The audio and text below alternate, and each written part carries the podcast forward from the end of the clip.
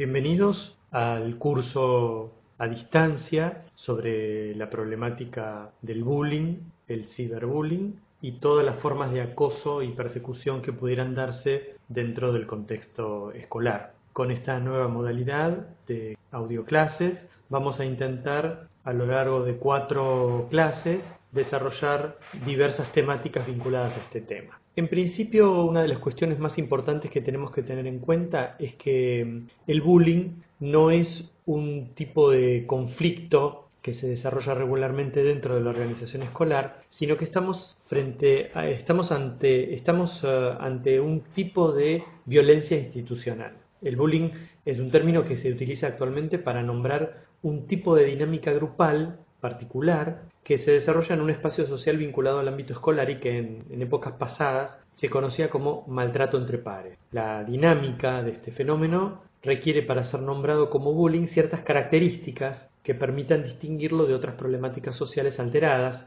incluso de un simple maltrato entre compañeros de escuela por discrepancias o tensiones. Esta dinámica se desarrolla, les diría yo, si al menos hay por lo menos cuatro personajes involucrados eh, en esta dinámica un sujeto maltratador o victimario, un sujeto sometido o víctima, un sujeto colaborador o encubridor y un sujeto testigo no participante. La acción debe desarrollarse dentro de un ámbito escolar, ya que si se da en la calle, aunque sea en la puerta de la escuela, participan otros actores sociales que pueden alterar el hecho emparentándolo con la violencia callejera, por ejemplo, más conocida, eh, etc. Y otro requisito es que se desarrollen los cuatro tipos de violencia. La física, golpes, maltrato corporal, la verbal, insultos, amenazas, conductas eh, eh, acciones verbales intimidatorias, la psicológica, que es propiamente el acoso y la persecución, y la simbólica, que es una violencia bastante silenciosa, que tiene que ver con la segregación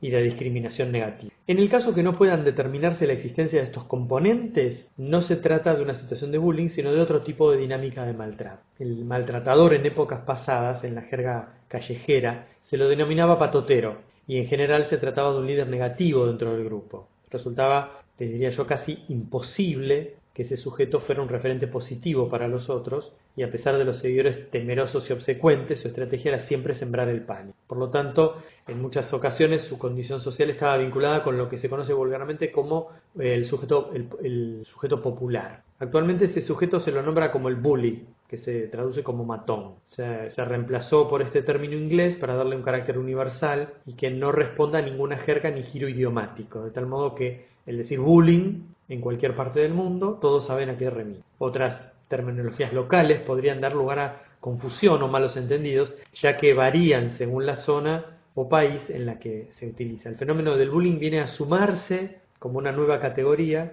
al listado de las llamadas violencias institucionales. En este caso se trata de violencia entre pares dentro del ámbito escolar. A partir de la semana que viene vamos a comenzar con una serie de publicaciones, de posteos eh, con esta modalidad de audioclases. Espero que les resulte novedoso, les, resulte interesante. Eh, vamos a hacer una entrega semanal. Eh, la idea de este seminario es que también todos los inscriptos reciban también una vez por semana una, algún tipo de material teórico para poder acompañar este curso. Y la idea es que el 14 de agosto terminemos este curso con un encuentro puede ser presencial o virtual que, se va, que va a tener sede en la Fundación OSDE, acá en la ciudad eh, de Buenos Aires, en la sede metropolitana de OSDE, y va a ser eh, difundida en streaming a lo largo de todo el país y los interesados y los inscritos en el, curso